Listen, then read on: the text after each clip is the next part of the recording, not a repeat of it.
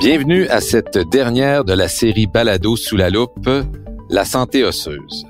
Je m'appelle Frédéric Morin, je suis rhumatologue au CIUS Mauricie Centre du Québec et j'aurai le plaisir d'animer cette série. Ce balado a été créé dans le but d'offrir aux professionnels de la santé des informations quant à l'optimisation de la santé osseuse et au rôle que jouent les fondamentaux comme le calcium et la vitamine D dans la prévention et le traitement de l'ostéoporose. Nous regardons à travers quatre angles comment nous pouvons aider nos patients en termes de prévention et de traitement en optimisant la prise en charge de la santé osseuse. Pour ce dernier épisode, nous abordons le rôle des nutritionnistes dans l'optimisation de la santé osseuse avec Madame Hélène Baribeau, nutritionniste. Nous avons la chance au Québec d'avoir plus de 3000 nutritionnistes qui travaillent en milieu communautaire, en GMF, dans les hôpitaux et en cabinet privé.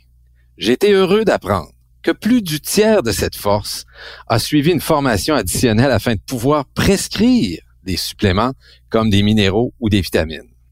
Avec l'aide de notre invitée Madame Hélène Baribeau, nous allons discuter de l'approche proactive que là ou le nutritionniste peut avoir afin d'optimiser la prise en charge de la santé osseuse en regard des suppléments de calcium et de vitamine D. Madame Baribeau, bonjour. Bonjour. Alors, malgré tous nos efforts, l'écart diagnostique et thérapeutique en ostéoporose demeure encore à ce jour un immense fossé. Pas même 20% sont investigués et ou traités avec des suppléments de calcium, de vitamine D ou un agent antirésorptif. Pire, L'ostéodensitométrie demeure encore un outil mal utilisé. Et nous, les médecins et pharmaciens, nous ne sommes pas toujours capables de revenir à la base et de discuter d'une saine alimentation, souvent pour des raisons de temps, entre autres. Alors, Madame Baribeau, ma première question est presque un appel à l'aide. Les nutritionnistes peuvent-ils compléter notre offre de service, nous les médecins et pharmaciens, en santé osseuse pour nos patients? Ben écoutez, nous les nutritionnistes sommes les mieux placés pour évaluer les apports nutritionnels. Ces quatre épisodes sur la santé osseuse sont d'une grande importance afin de nous sensibiliser à certaines données que nous ne connaissons peu ou pas sur la prise en charge des patients ostéoporotiques, entre autres. Les données récentes de l'INSPQ sont très claires à l'effet qu'il y a de moins en moins de prise en charge des patients ostéoporotiques, malgré une population de plus en plus vieillissante. En communiquant ces faits à mes collègues nutritionnistes du Québec, nous pourrions facilement, oui, vous aider en évaluation chez tous nos patients, surtout adultes, concernant les deux fondamentaux de l'hygiène osseuse, soit le calcium et la vitamine D.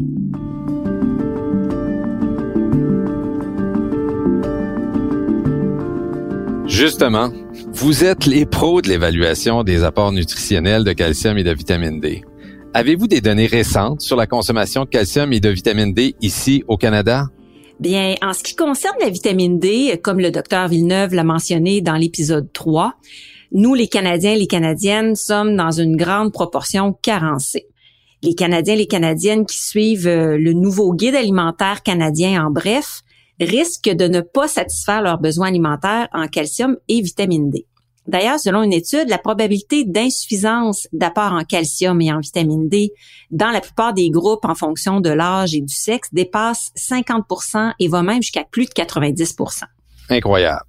Alors, nous devons d'emblée, à chaque nouveau patient, être proactif et avoir une discussion sur l'importance et la pertinence d'atteindre ses besoins en calcium et vitamine D et de faire la suggestion de suppléments et euh, de calcium et de vitamine D au besoin. C'est du travail, ça, Madame Bariveau. Alors, commençons par le calcium et sa consommation. Très bonne question et nous avons deux récentes publications à ce sujet. Une première, parue en 2019, nous a pas mal ébranlé car cette dernière nous a démontré que plus de 62% des hommes et plus de 97,5% des femmes de 50 ans et plus n'atteindront pas les recommandations quotidiennes de calcium en suivant le nouveau guide alimentaire canadien. Une autre étude, euh, celle-ci parue en 2021 dans l'American Journal of Nutrition, nous indique que l'apport moyen quotidien de calcium alimentaire chez les hommes de plus de 30 ans est de 700 à 800 mg, chez les femmes de plus de 30 ans est de 600 à 700 mg Et il faut pas oublier que la cible d'apport en calcium selon Ostéoporose Canada est de 1000 mg pour les 19-50 ans et de 1200 mg pour les 50 ans et plus. Alors, ces deux études importantes récentes nous poussent à être plus proactifs dans la discussion des apports en vitamine D, mais encore plus en ce qui concerne l'apport en calcium chez nos patients. D'autant plus que de plus en plus de gens suivent des diètes où les apports en calcium risquent d'être compromis, comme l'alimentation végane ou la diète cétogène. Aussi, il y a de plus en plus de personnes qui sont intolérantes au lactose et qui diminuent leur consommation de produits laitiers sans remplacer par des alternatives euh, sans lactose.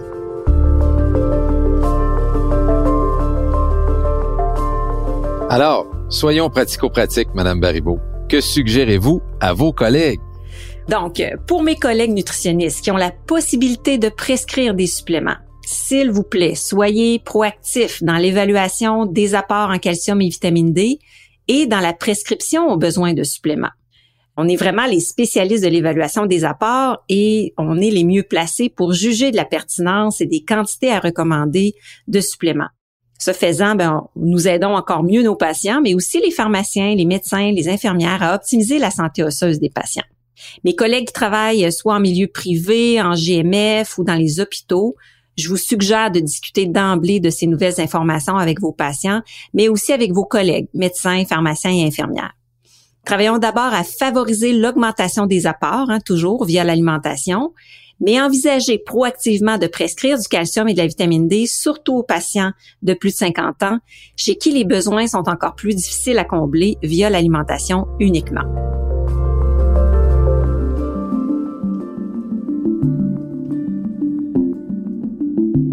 Madame Baribeau, avez-vous des conseils à donner en ce qui a trait aux suppléments disponibles ou des détails à savoir quant à leur choix? Euh, oui, certainement. Pour la vitamine D, ben on sait les posologies les plus populaires qui nous permettent d'atteindre les cibles sont le 1000 unités internationales par jour ou le 10 000 unités internationales par semaine, comme l'a mentionné Dr Villeneuve. Par ailleurs, nous voyons de plus en plus d'évidence que trop de vitamine D ne serait pas mieux que pas assez. Alors, soyons tout de même conservateurs dans nos recommandations en supplément. La modération a souvent bien meilleur goût. Pour ce qui est du calcium maintenant, il faut pas oublier, comme le docteur Reynaud l'a mentionné, le facteur absorption. On oublie souvent que les types de calcium ne sont pas tous égaux. La quantité d'acide chlorhydrique stomacal est l'élément essentiel dans le choix du type de calcium. Un supplément de carbonate de calcium a besoin d'un milieu acide pour être dissous, d'où la recommandation de le prendre en mangeant. Sinon, le comprimé de carbonate ne sera pas totalement dissous, d'où des effets secondaires possibles comme les ballonnements, les maux de ventre euh, et la constipation. Et c'est souvent ce qui fait en sorte que les patients arrêtent de prendre leurs suppléments. Par ailleurs, pour les patients qui n'ont pas de problème d'acidité gastrique, le carbonate de calcium est le sel approprié.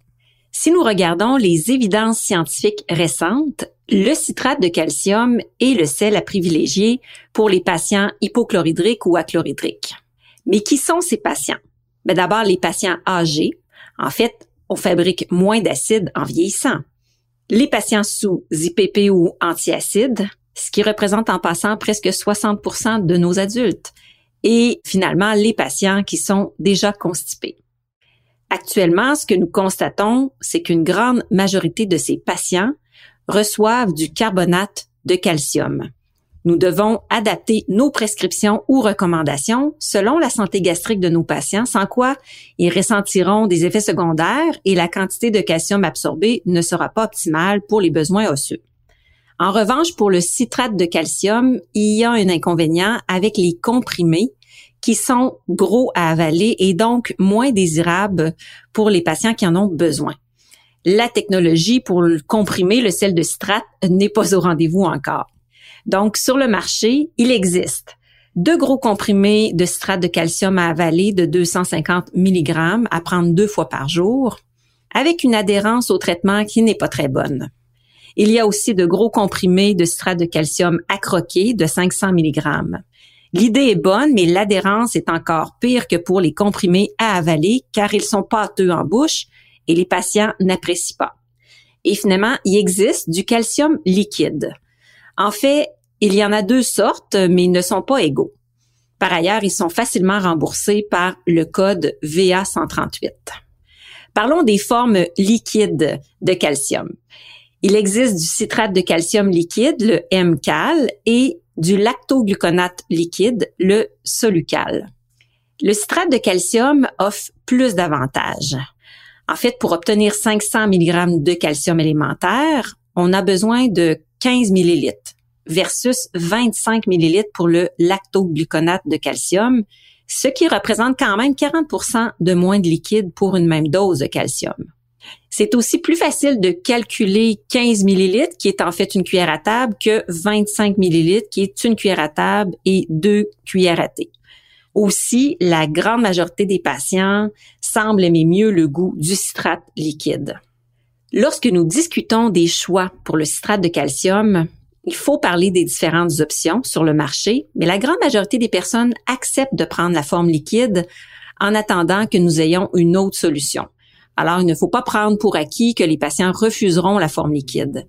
Puis, il est très important aussi de choisir la bonne option dès le départ pour une plus grande observance au traitement.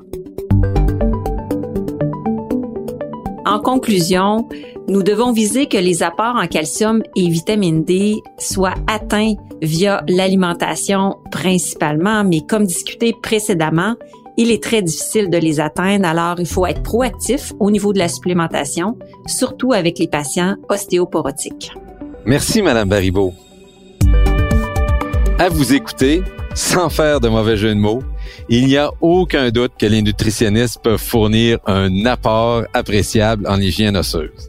Certains ou certaines peuvent même prendre le crayon, prescrire ou ajuster une supplémentation plus adéquate pour le patient à risque d'ostéoporose.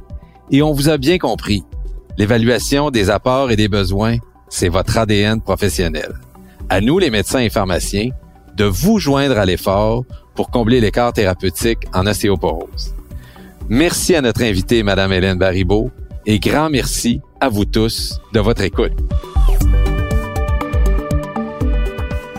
Sous la loupe, la santé osseuse vous est présentée par Mantra Pharma en collaboration avec Cube Radio.